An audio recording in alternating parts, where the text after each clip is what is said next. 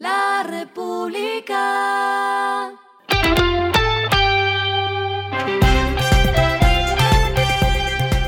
Al final de la jornada, esto es lo que debes saber sobre el comportamiento de los negocios, las finanzas y la economía. Las movidas de hoy fueron. LATAM Airlines, a través de un comunicado, respondió ante el auto ejecutado por la Superintendencia de Industria y Comercio, en el que dice que deben detener las ventas de etiquetes a Bogotá sin tener los slots o permisos en el aeropuerto El Dorado, los cuales otorga la Aeronáutica Civil. La aerolínea indicó que, y abro comillas, respeta y cumple las normas aeronáuticas y de libre competencia, y por lo mismo rechaza tajantemente las acusaciones realizadas por Avianca, que además de irresponsables, son un claro intento para limitar la participación de otros operadores aéreos, cierro comillas. Así lo informó la aerolínea, pues Avianca, según ellos, fue la empresa competidora que envió la alerta a la SIC.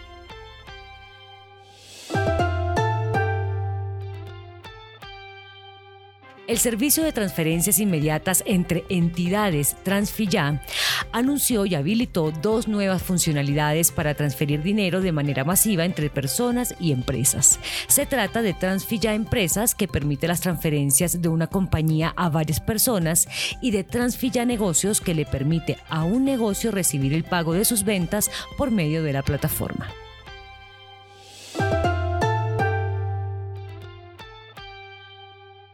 Wingo realizó una alianza con la Facultad de Diseño de Vestuario de la Universidad Pontificia Bolivariana de Medellín y el grupo Crear Moda, y producto de esta coalición la aerolínea presentó los nuevos uniformes para los tripulantes de cabina. El diseño ganador fue elaborado por Juliana Restrepo y María José Restrepo, estudiantes de octavo semestre de diseño de vestuario de la Pontificia Bolivariana, y fueron elegidos directamente por el equipo de tripulantes de cabina de Wingo por medio de una votación en la cual obtuvieron 75 5% del total. Lo que está pasando con su dinero.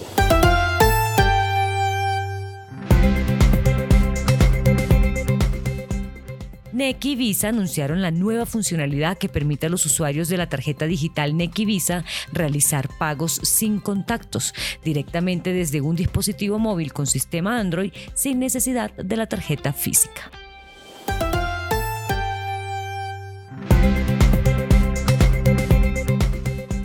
Los indicadores que debe tener en cuenta. El dólar cerró en 4.063,36 pesos, se mantiene estable por feriado en Estados Unidos.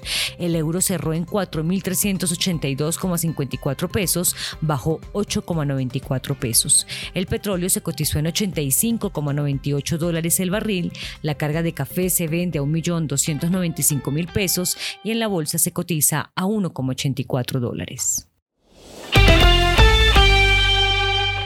Lo clave en el día.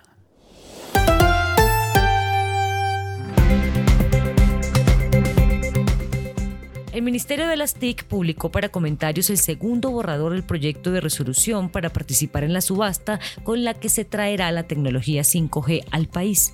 El documento establece los requisitos, las condiciones y los valores de reserva para cada una de las bandas a subastar y el procedimiento que permitirá que se inicie la masificación de esta tecnología.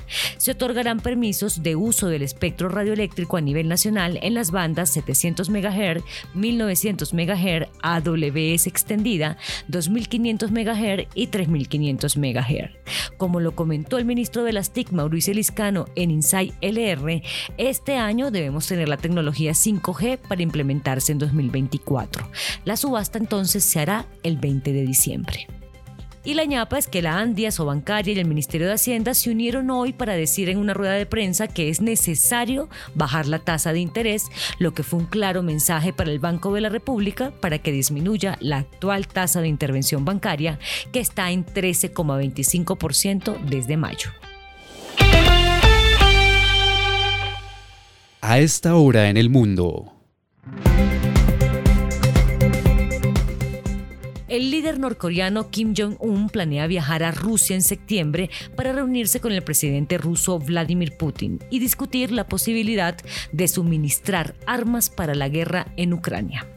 Kim viajaría desde Yomjan, probablemente en tren blindado, hasta Vladivostok, en la costa pacífica de Rusia, donde se reuniría con Putin, según el The New York Times. La Casa Blanca no respondió inmediatamente a una solicitud de comentarios. Y el respiro económico tiene que ver con este dato. La República. Se acerca el Día de Amor y Amistad y entre los detalles más comunes que se entregan están los chocolates, pero no piensen en los tradicionales de siempre. En LR podrá leer la interesante historia de Cafeto Gourmet, una empresa que le puesta a los chocolates, pero con un ingrediente saludable y disruptivo para la industria. La compañía incluyó en sus productos el Ganoderma, un hongo medicinal de origen asiático con propiedades saludables que trabaja regenerando y revitalizando las células del cuerpo, una característica que lo cataloga como un alimento con múltiples beneficios para la salud. Cafeto Gourmet será entonces la primera marca en el país en estar certificada para cultivar este hongo e incluirlo en sus productos como el café y las chocolatinas. República.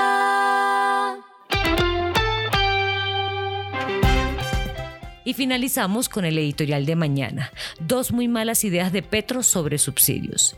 El presidente lidera iniciativas que no van a funcionar. Subsidiar el combustible para los dueños de taxis, es decir, empresarios. Y dos, pagar el transporte en facturas de servicios.